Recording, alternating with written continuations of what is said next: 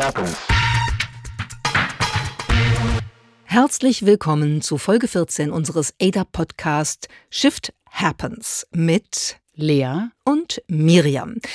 Lea, du warst ja die Tage bei unseren beiden Kolleginnen Verena Pauster und Lea Sophie Kramer im Podcast Fast and Curious eingeladen. Ich habe das natürlich gehört, wie viele andere auch, und ich hatte das Gefühl, ihr hattet eine ziemlich gute Stimmung, einen ziemlich guten Flow. Die Atmosphäre war super. Die haben äh, Verena und Lea Sophie ja im letzten Jahr schon wunderbar kuratiert, diese Atmosphäre. Die haben immer sehr viel Energie und wir haben über das Thema künstliche Intelligenz gesprochen. Ich habe ein bisschen Einordnung gegeben. Wo kommt das eigentlich her? Was ist überhaupt ein künstlich intelligentes System? Und welche Anwendungen sind denn im Alltag überhaupt relevant? Wie kann man die heute wirklich schon so nutzen, dass es sinnvoll ist? Was sind die Risiken dieser Systeme? Welche Herausforderungen haben wir jetzt, wenn die also in die, das Bildungssystem und auf den Arbeitsmarkt kommen und wie könnte die Zukunft damit aussehen. Das ist also in der, ähm, der Folge der letzten Woche von Fast and Curious zu hören.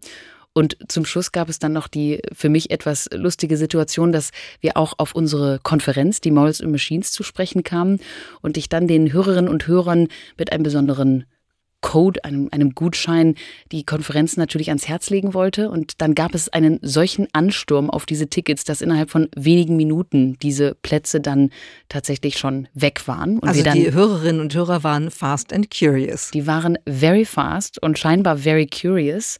Und daraufhin bekamen wir dann sämtliche Anfragen, ob denn da noch was zu machen wäre. Und deshalb wollen wir natürlich auch euch, liebe Shift Happens Zuhörerinnen und Zuhörern, einen Gutschein für die Morals und Machines hier exklusiv mitgeben.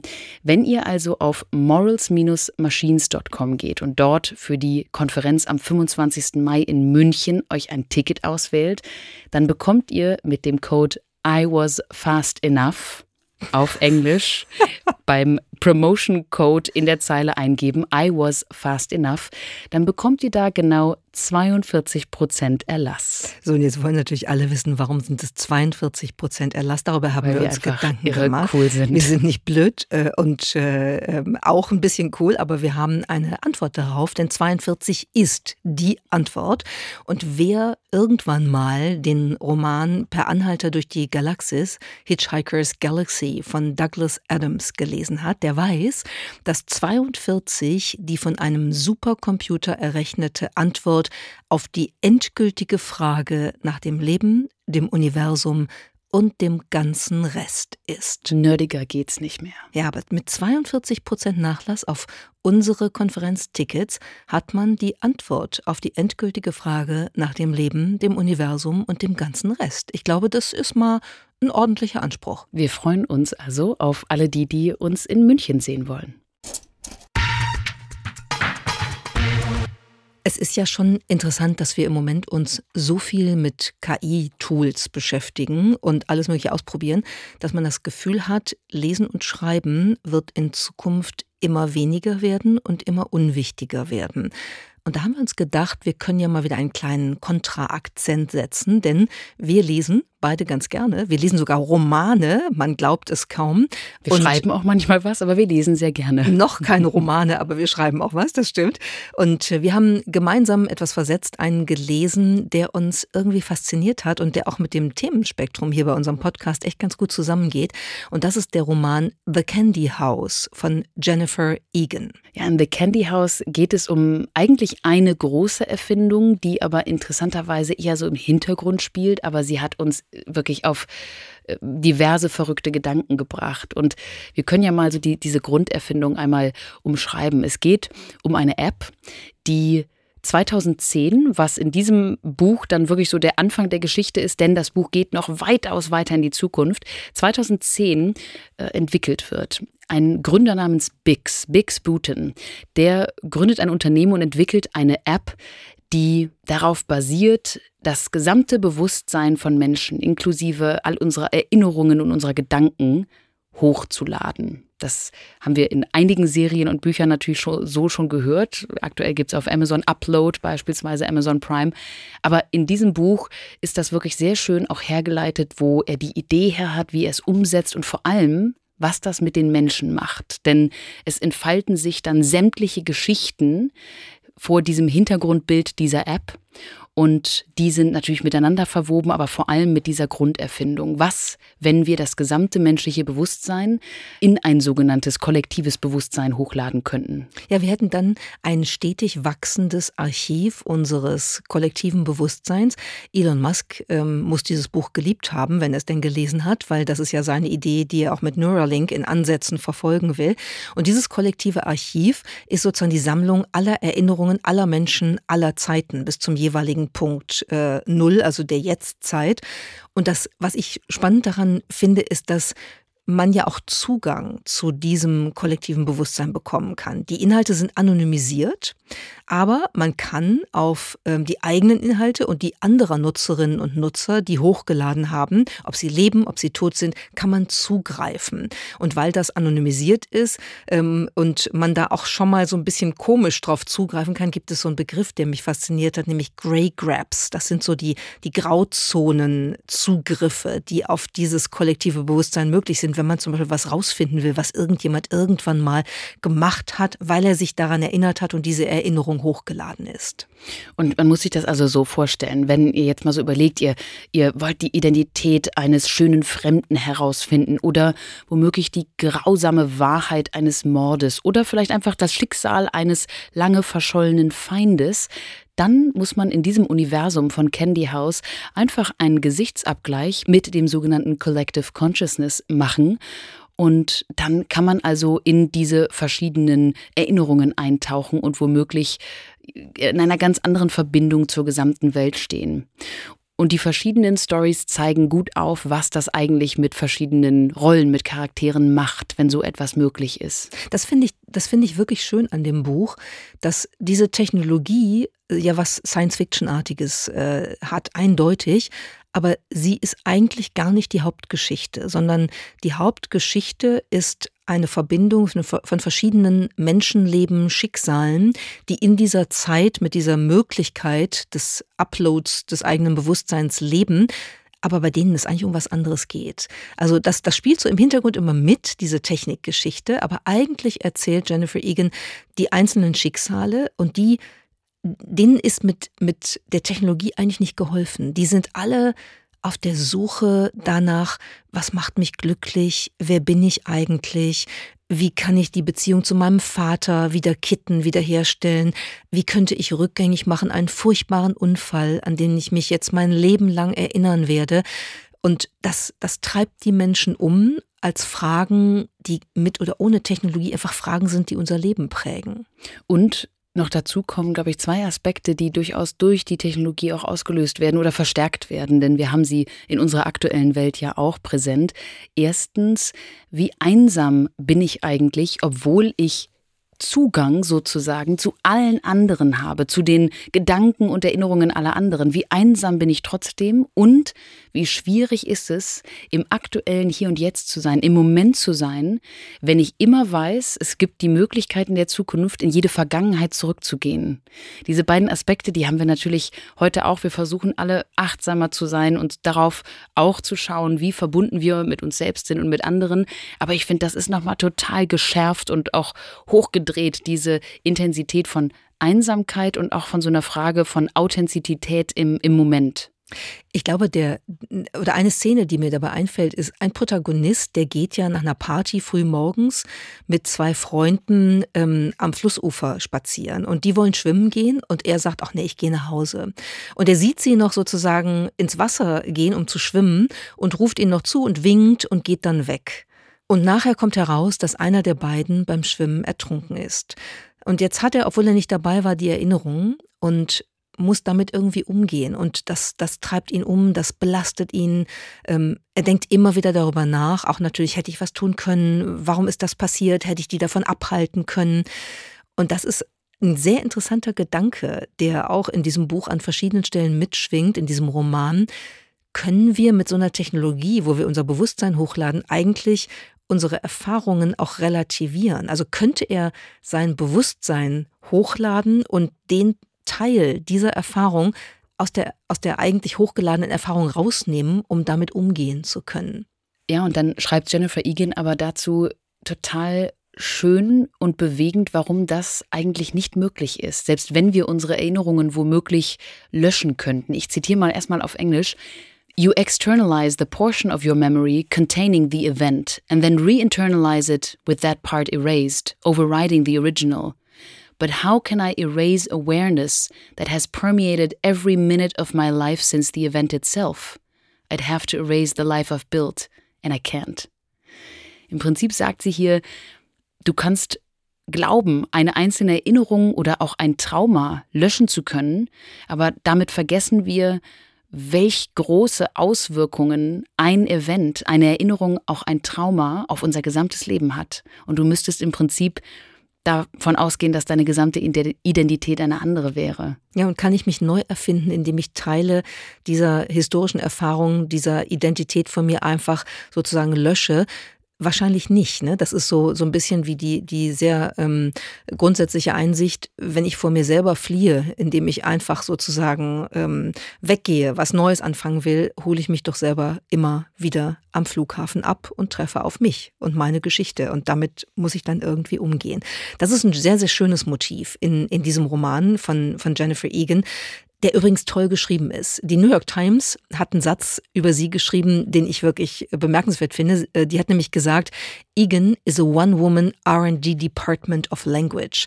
Ähm, Jennifer Egan ist sozusagen eine One-Woman-Show in der Forschung und Entwicklung von Sprache und das macht sie großartig. Und das stimmt tatsächlich. Es ist wirklich schön zu lesen, auch wie sie die unterschiedlichen Lebensgeschichten, die unterschiedlichen Protagonistinnen und Protagonisten verwebt miteinander. Und man könnte sagen, das ist ein Palast der verbundenen Lebenswege oder der verbundenen Rabbit Holes, in denen manche von den Protagonisten auch stecken. Aber es ist wirklich schön zu lesen und es ist ein, ja, ein Sittengemälde oder ein Zeitgemälde über ähm, die Zeit, in der wir leben, die Netzwerkzeit, in der wir leben, in der wir versuchen, mit Technologie die Probleme zu lösen, die wir als Menschen trotzdem weiterhin haben. Und der Titel zielt auch auf etwas Schönes ab, Candy House. Man könnte es übersetzen mit dem Süßigkeitenhaus, aber eigentlich ist das eine Referenz von Hänsel und Gretel und dem Lebkuchenhaus, was ja im Prinzip eine böse Falle für die beiden ist. Und es soll repräsentieren diese Verlockung und auch das Vergnügen der Nostalgie, wenn man sich also so in die Erinnerungen reinwirft, was dann auch mit uns passieren kann.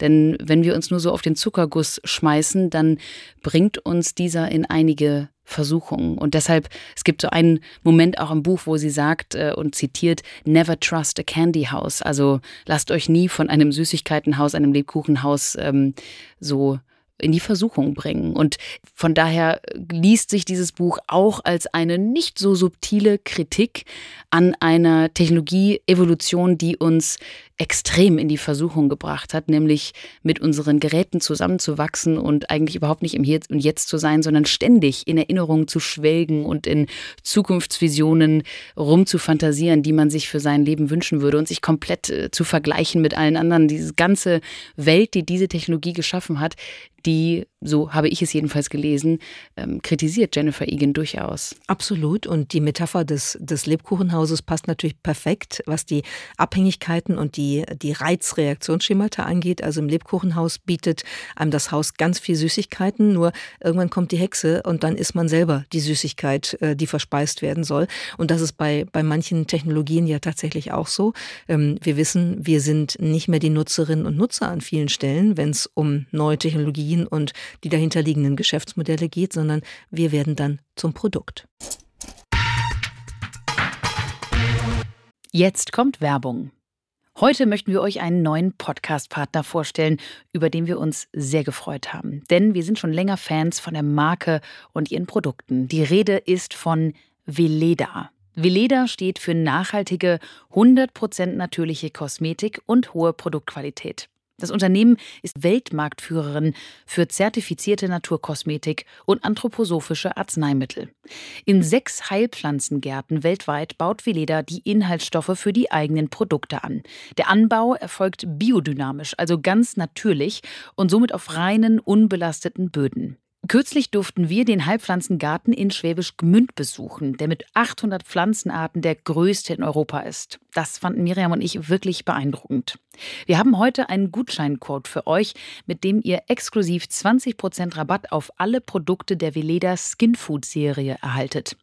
Diese Produktlinie ist besonders gut geeignet zu Jahreszeiten, in denen trockene Haut ein großes Thema ist und wird unter anderem auch von Make-up-Artists und Prominenten weltweit genutzt. Die Skinfood-Linie wird nun neu um die Tages- und Nachtpflege ergänzt. Sie kombiniert pflanzliche Inhaltsstoffe mit ikonischem Duft und schenkt trockene Haut Feuchtigkeit. Mit dem Code SHIFT erhaltet ihr bis zum 7. April 2024 20% Rabatt auf alle Skinfood-Produkte. Dieses Angebot ist nur auf veleda.de verfügbar und nicht kombinierbar mit anderen Rabatten. Also geht auf veleda.de und nutzt unseren Code SHIFT. Das war Werbung. Es gibt eine Organisation, die im Moment in aller Munde ist und über die hast du deine aktuelle Handelsblatt-Kolumne geschrieben, Miriam. Und das ist OpenAI. Und du argumentierst im Prinzip, dass OpenAI schon lange nicht mehr OpenAI, sondern womöglich Closed AI heißen sollte. Warum? Das ist richtig, weil ähm, die Entwicklung von OpenAI ja total interessant ist, wenn man sich anguckt, was die eigentlich wollten, als sie gegründet worden sind und dann in den Jahren nach der Gründung und was heute eigentlich passiert. Also das war ja mal eine kleine, feine Forschungsorganisation, die vor allem unsere aller Zukunft besser machen wollte.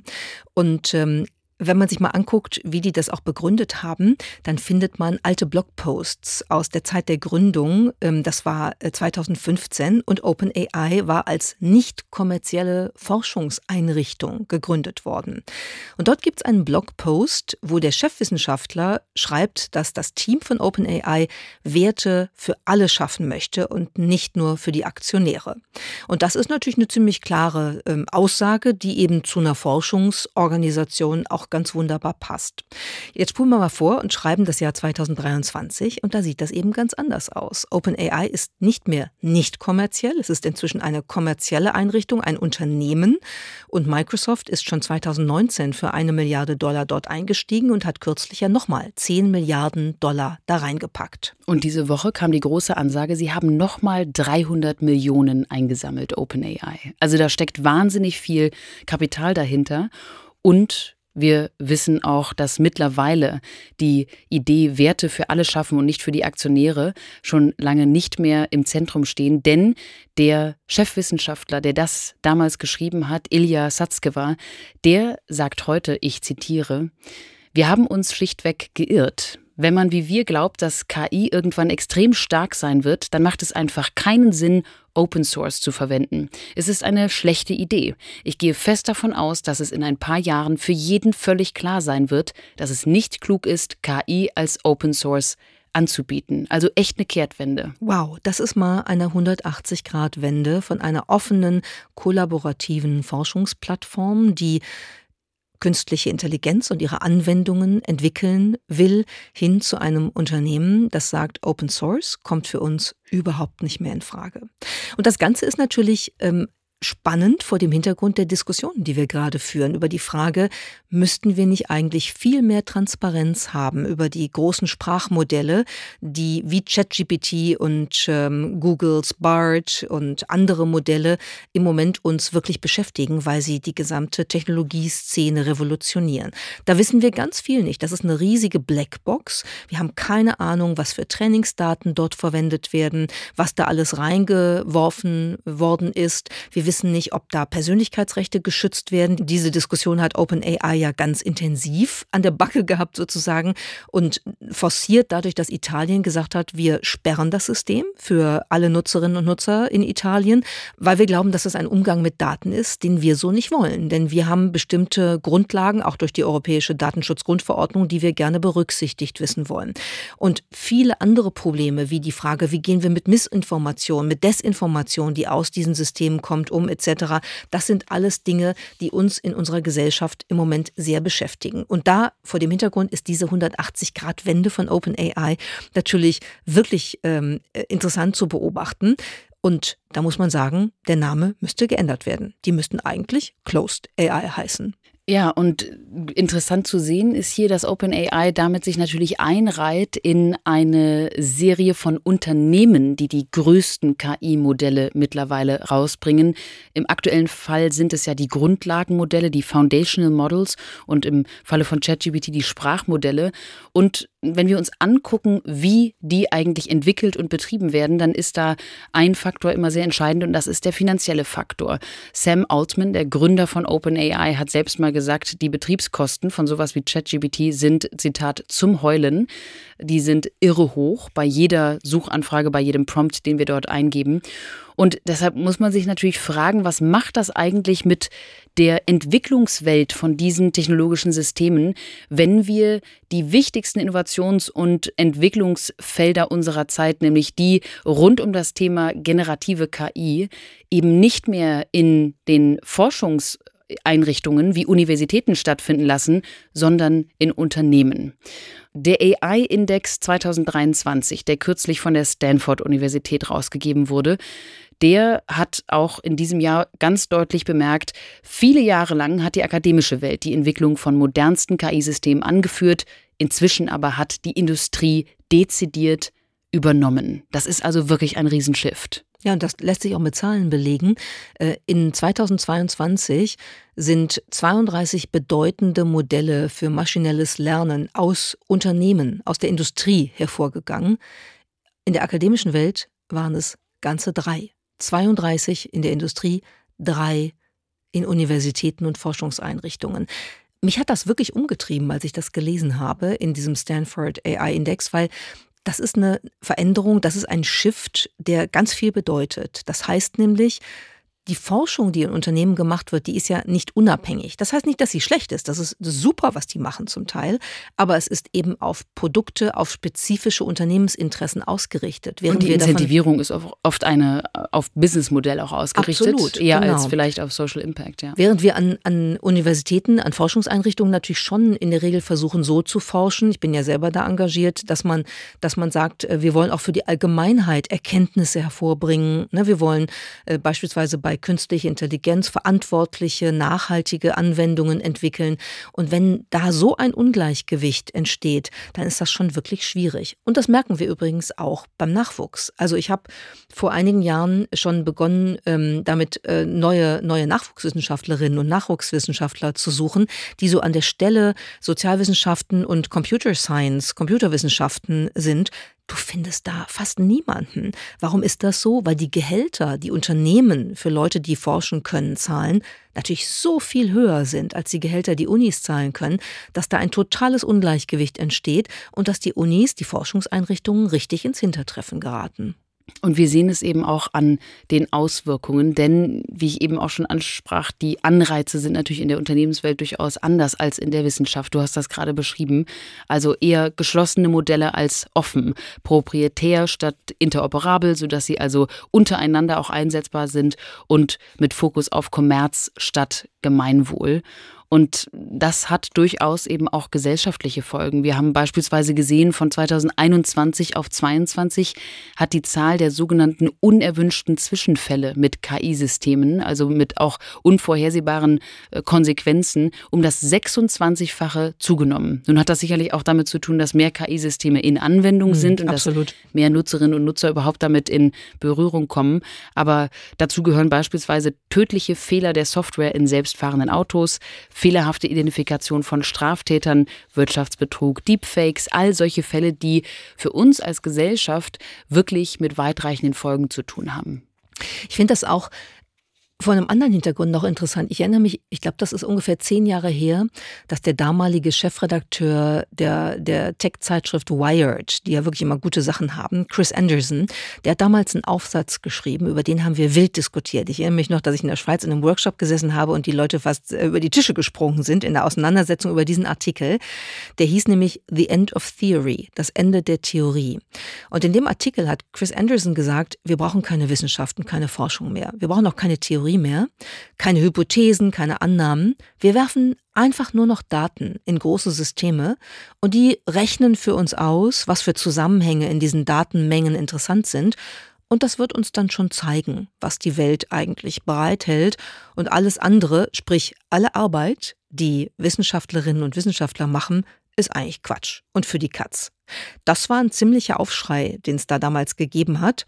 Und ich zitiere mal einfach, äh, was, was Chris Anderson da geschrieben hat, dann versteht man das vielleicht ein bisschen. Er hat nämlich gesagt, weg mit jeder Theorie des menschlichen Verhaltens, von der Linguistik bis zur Soziologie. Vergesst Taxonomie, Ontologie und Psychologie. Wer weiß schon, warum Menschen tun, was sie tun. Die Hauptsache ist, dass sie es tun. Und wir können es mit beispielloser Genauigkeit verfolgen und messen. Mit genügend Daten sprechen die Zahlen für sich selbst. Das ist ein Ansatz, der wahrscheinlich, so muss man heute sagen, funktioniert. Aber der natürlich unsere Denkwelt, unsere Wissenschaftswelt, unsere Welt der menschlichen Annahmen, die wir gerne überprüfen oder mit denen wir auch Kreativität weiter vorantreiben wollen, total über den Haufen wirft. Ja, und es kreiert auch eine Welt, die dann wörtlich auf einer neuen Berechnungsgrundlage funktioniert, nämlich eben nur nach Zahlen. Er sagt ja, wir können eben messen und am besten vorausschauen, was wir tun.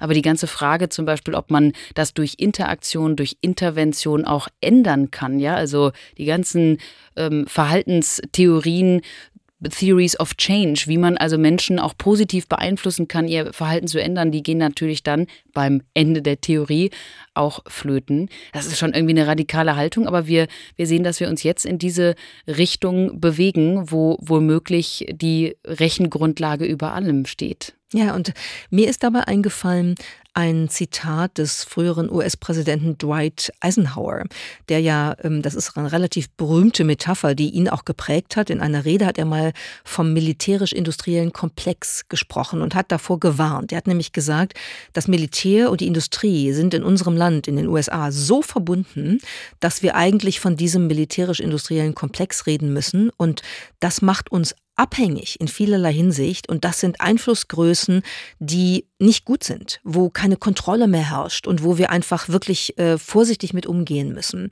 Und die Rede ist sehr berühmt geworden. Man könnte sagen, was wir gerade erleben am Beispiel OpenAI, am Beispiel der Entwicklung der Forschung zu künstlicher Intelligenz und am Beispiel des Abschieds von jeder Theorie und von jeden Annahmen, die wir Menschen machen dürfen, das ist sowas wie ein technologisch-industrieller Komplex. Der wird die Rolle der Universitäten verändern.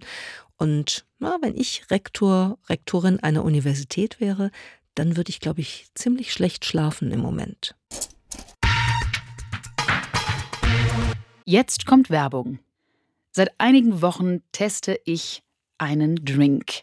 Und zwar nehme ich abends immer vor dem Schlafengehen den Proceanis Kollagendrink. Warum? Denn nachts baut der Körper durch Kollagen seine Bindegewebstrukturen auf. Und Proceanis stärkt die Spannkraft meiner Haut und erhöht damit ihre Elastizität. Meistens gewinnen Kosmetikhersteller Kollagen aus Rinderhaut, nicht so Proceanis. Proceanis verwendet Kollagen aus der Haut des Kabeljaus. Der stammt aus zertifiziertem Fischfang in Norwegen. Der Vorteil daran, die Haut des Kabeljaus ist der menschlichen Haut so ähnlich, dass der Körper das Kollagen besonders effizient aufnehmen kann. Granatapfel und Acerola komplettieren den Drink und geben ihm einen fruchtig leckeren Geschmack. Für euer optimales Wohlbefinden in der Osterzeit hat Prozianis jetzt einen Osterrabatt für alle Shift Happens Hörerinnen und Hörer. Mit dem Code SHIFT15 erhaltet ihr 15% Rabatt auf alle Produkte. Diese sind erhältlich unter prozianis.com slash kollagen-drink. Prozianis schreibt man P-R-O-C-E-A-N-I-S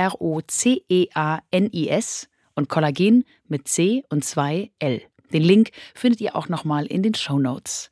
Mit dem Kauf jedes Proceanes-Produkts werden drei Mangroven gepflanzt. Und, das wusste ich vorher auch nicht, eine Mangrove bindet dreimal so viel CO2 wie ein normaler Baum. Das war Werbung.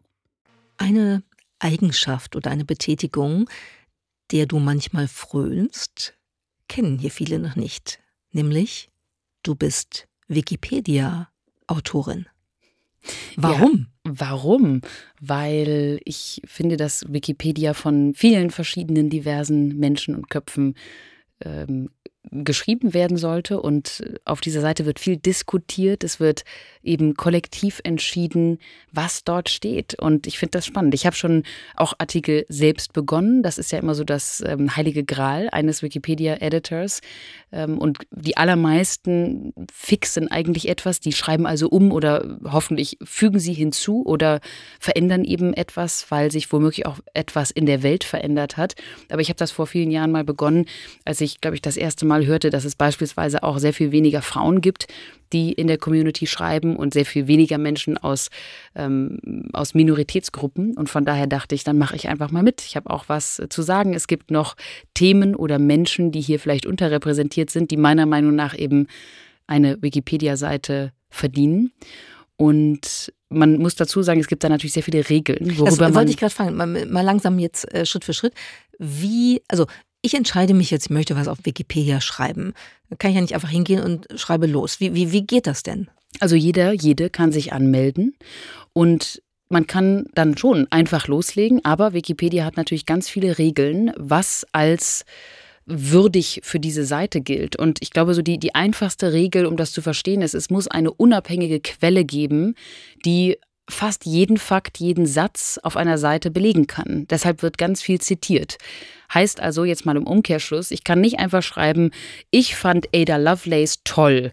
Ich, ich glaube, sie hat Folgendes gemacht und ich habe irgendwo mal gehört, dass sie dafür stand, sondern das muss alles belegt werden über vor allem natürlich historische Personen, aber ehrlich gesagt auch äh, Personen des Zeitgeschehens. Und ist, ist das so, dass, ähm, also kriege ich sozusagen im Laufe meiner Tätigkeit, wenn das ganz okay ist, was ich mache, kriege ich dann so, ähm, so ähm, Lobespunkte, ja. Sammelpunkte. Also habe ich so ein, so ein, so ein äh, Bonuspunkte-Programm, wo ich dann ähm, mich auf der, auf der Rangleiter der Autorinnen und Autoren hochschreiben kann oder wie geht das? So ein Prämienprogramm. Also ich habe noch nicht rausgefunden, was ich mit diesen Punkten tun kann, aber ja, es gibt sie. Also vor allem, wenn man neue Seiten startet, die dann auch akzeptiert werden. Denn wie gesagt, es gibt da ganz klare Standards, dann kriegt man Punkte. Ähm, man kriegt auch für eben Verbesserungen und äh, für das Hinzufügen von Fakten und Quellen vor allem Punkte. Aber ehrlicherweise habe ich mich noch nicht damit beschäftigt, wie ich die jetzt einlösen könnte.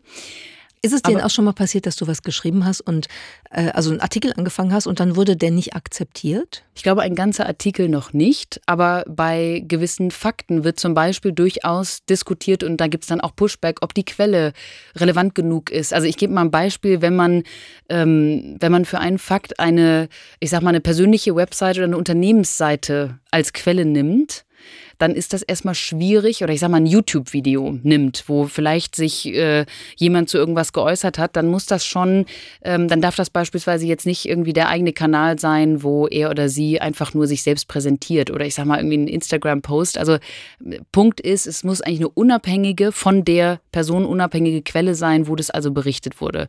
Ähm, da gibt es jetzt sicherlich noch Nuancen, da würde ähm, Wikipedia jetzt noch sehr, sehr viel mehr Detail zu sagen können, aber beziehungsweise man kann das auch alles finden, diese Regeln gibt es natürlich alle einfach äh, zu finden auf der Wikipedia-Seite. Aber Im Grunde ist das ja gut. Wenn, also das heißt, es ist ja gut, dass es dann nicht irgendwie äh, so eine PR-Schleuder wird, ne, wo jeder sagt, genau, ich bin die, die Tollste Idee. und habe auch 37 Dinge in meinem Leben erreicht, die ich mir gerade selber ausgedacht habe, weil ich das gerne äh, in meinem Wikipedia-Artikel hätte. Also das, das ist ja erstmal gut. Ich habe nur die Erfahrung gemacht, dass es manchmal wirklich auch mühsam äh, ist, weil, gib mal ein Beispiel. Äh, ich habe einen Eintrag bei Wikipedia und da stand ähm, irgendwann, irgendjemand hat irgendwann mal eingetragen, und zwar, Achtung, 2001, ja, also wir reden hier über 20 Jahre, die das her ist, dass ich Mitglied in einer Gruppe ähm, war, die Initiative Neue Soziale Marktwirtschaft. Äh, ich weiß gar nicht, ob es die noch gibt, aber hieß sie jedenfalls. Und es stimmt, dass ich da mal ganz kurz Mitglied war ähm, und dann wieder rausgegangen bin. Und dann habe ich immer mal ähm, mir gewünscht, dass das nicht mehr auf meiner Seite steht, weil es einfach falsch ist, dass ich da Mitglied bin. Das haben die nicht zugelassen, das zu löschen. Dann kann ich nur vermuten, dass es keine Quelle gibt, die belegen kann, dass du nicht mehr drin bist. Und hier ist tatsächlich ein gewisses äh, inhärentes Problem, denn es gibt eben oft Quellen für einen Zustand. Wenn dieser aber eben beendet wird, ist, wie in deinem Fall, wenn du Mitglied eines Vereins, einer Gruppe bist, dann wird ja nicht unbedingt eine Pressemitteilung dazu rausgeblasen, dass man das jetzt nicht mehr ist. Und das ist dann echt ganz interessant, weil dann wird auf der äh, sogenannten Diskussionsseite einer jeden offiziellen Wikipedia-Seite, da gibt es immer eine Diskussionsteil zu und dann wird eben wirklich diskutiert. Also irgendwie, sie hat das hier in einem Interview aber mal gesagt und ich finde sie hier nicht mehr auf der Mitgliederliste etc. Das ist total spannend, weil sich da ganz viele anonyme Editors eben darüber unterhalten, was die genaueste Darstellung ist. Genau entlang der zu findenden Quellen oder der Fakten, die wir immer aktuell äh, zugrunde liegen haben. Also bei mir hat es jedenfalls, glaube ich, etwa 20 Jahre gedauert, bis eine Mitgliedschaft, die irgendwie ein halbes Jahr äh, war, dann wieder von Wikipedia verschwunden ist. Und ich glaube, da, da berühren wir einen Punkt, der tatsächlich bislang schwierig war, aber jetzt, Achtung, Licht am Ende des Tunnels, sich zu verändern scheint. Nämlich die Tatsache, dass Wikipedia, wie du beschrieben hast, früher immer auf historische Quellen verwiesen hat. Und die gibt es natürlich für Dinge, die neu sind, ganz viel. Wenn Dinge dann nicht mehr sind oder sich verändern, gibt es manchmal keine Quelle. Und dann hat man echt Schwierigkeiten gehabt, Veränderungen im eigenen oder in einem anderen Wikipedia-Artikel zu dokumentieren.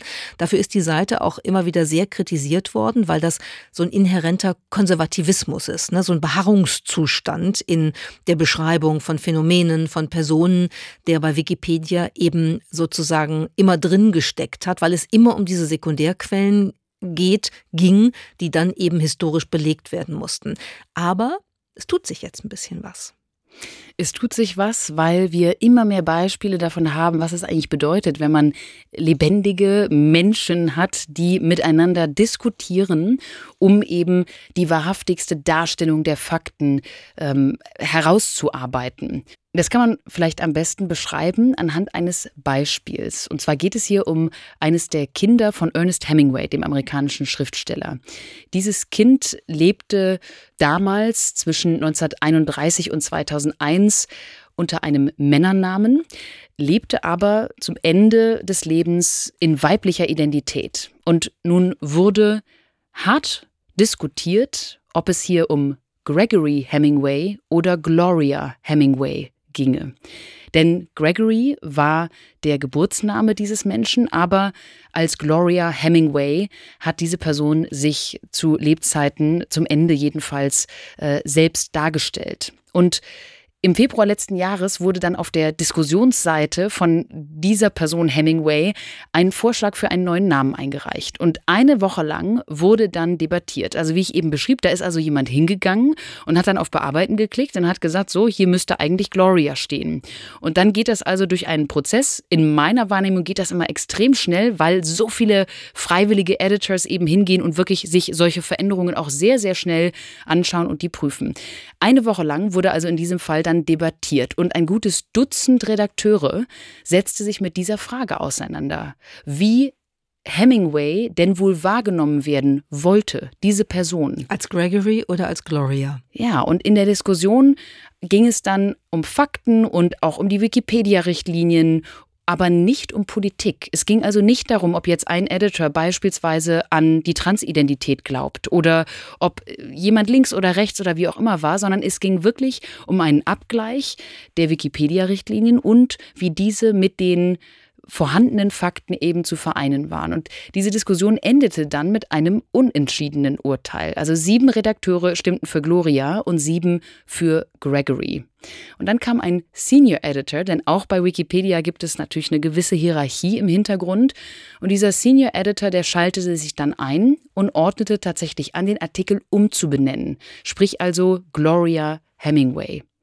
Gegen diese Entscheidung wurde dann eine Berufung eingelegt und dann kam ein Administrator. Das klingt du ungefähr siehst, wie deutsche Bürokratie. Klingt extrem bürokratisch, aber es funktioniert. Denn pass auf, nun kam ein Administrator, der also in der Leiter dann nochmal einen Schritt über dem Senior Editor war, kam zu dem Entschluss, dass zwar eine harte, aber eine Entscheidung getroffen worden war, die letztendlich vernünftig war.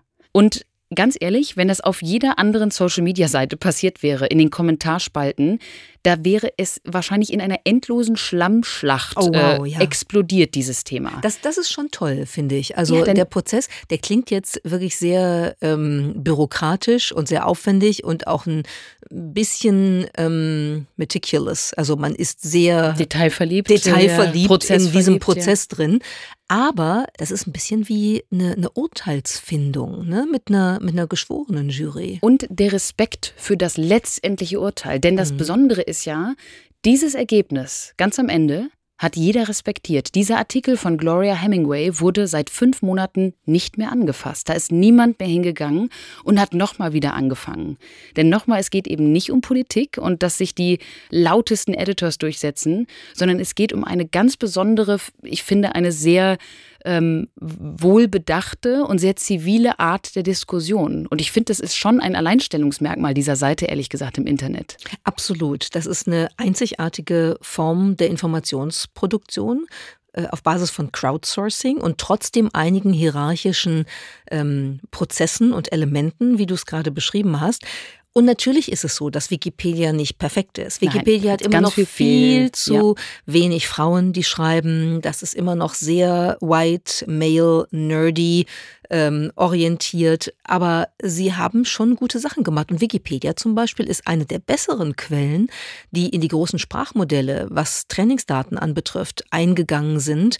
Äh, sicherlich besser, als wenn man Reddit oder so ähm, nutzt, um, um damit ein, ein großes Sprachmodell zu trainieren wie ChatGPT.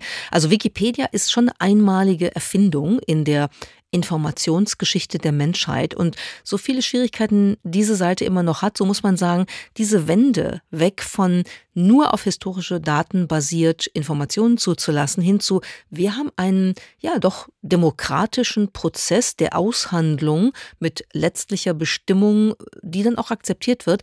Das ist schon eine Veränderung, die, glaube ich, gut ist. Und nur um das nochmal deutlich zu sagen, es gab natürlich und es gibt sicherlich auch noch in der Vergangenheit auch öfter Fehlinformationen auf Wikipedia.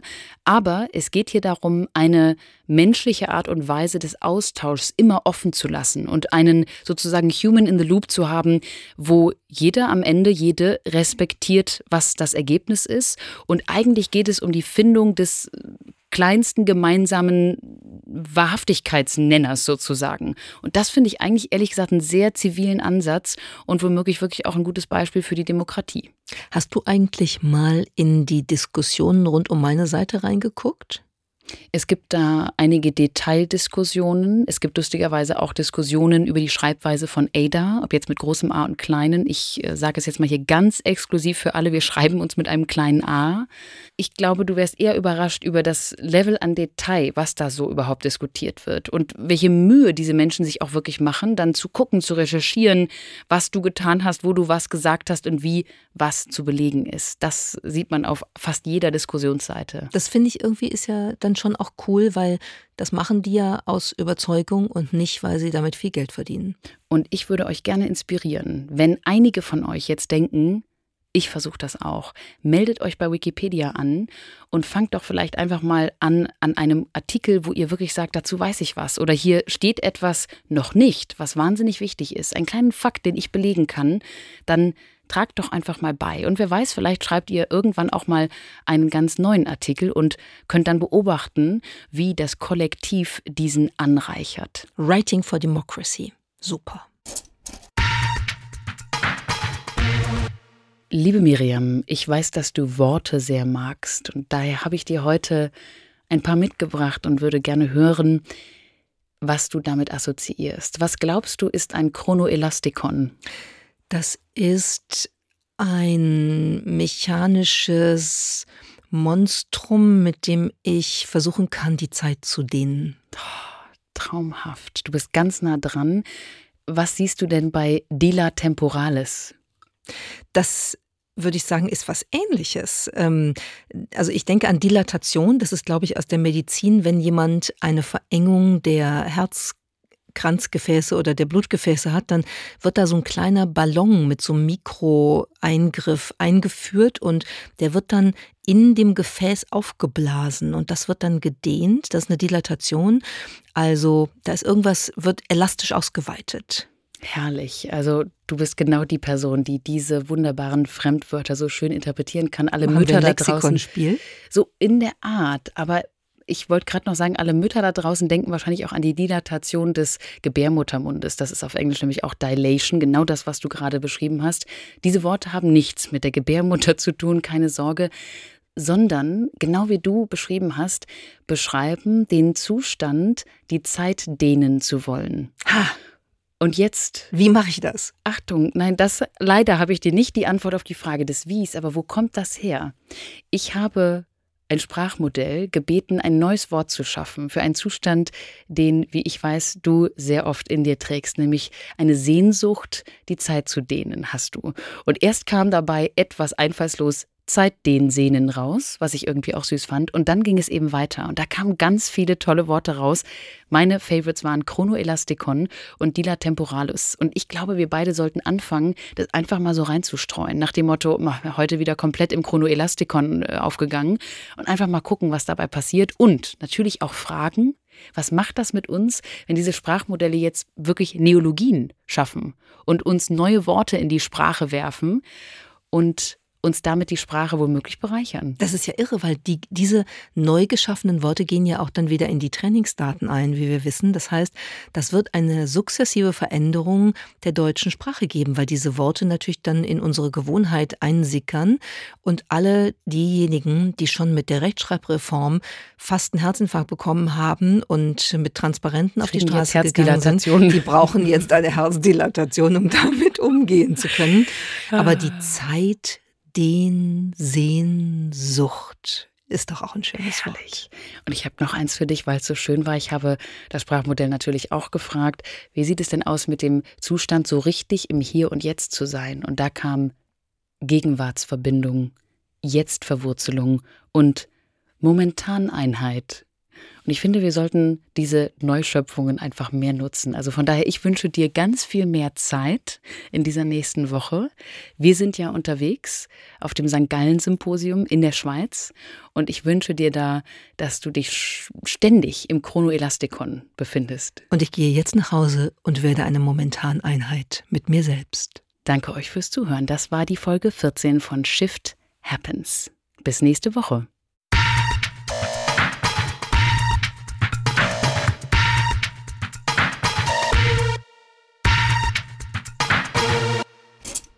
Shift happens.